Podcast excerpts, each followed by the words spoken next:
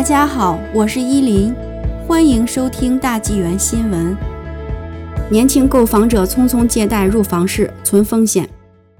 近日，住房专家、卑诗大学城市经济与房地产中心主任汤姆·大卫·杜夫提出警告：在过去一年中，年轻的购房者积极涌入房市，可能导致他们未来处于进退两难的困境。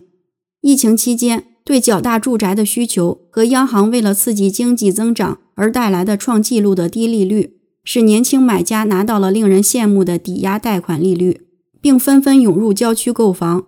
卑诗省房地产协会报告表明，二零二一年四月，全省共售出一万三千六百八十三套住宅，比上年增长了百分之三百一十二。这些低利率的首次购房者会不会在续签抵押贷款合约时？发现没有偿还能力呢？大卫·杜夫认为，压力测试是政府计划中应有的一项谨慎措施。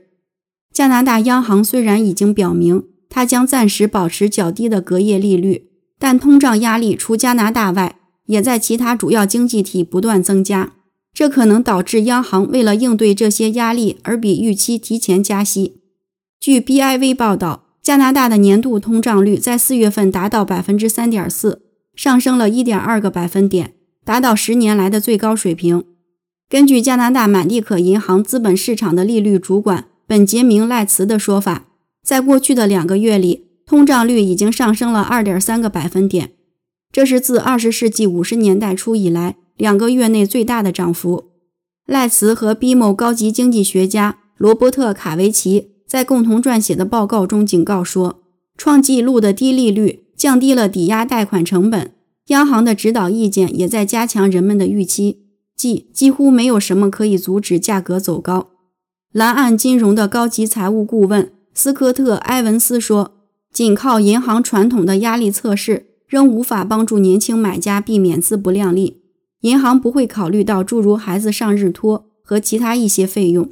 他建议采用家庭压力测试。”即购房者在考虑他们的抵押贷款续期时，应该考虑到所有的额外开支。他还敦促购房者仔细检查抵押贷款的条件。大卫·杜夫还指出，现在进入市场的买家通常不是疫情期间受到经济影响最严重的人。服务行业的低收入的工人们将继续依赖出租房生活。他并不认为加拿大会再次出现1980年代那种高通胀的情况。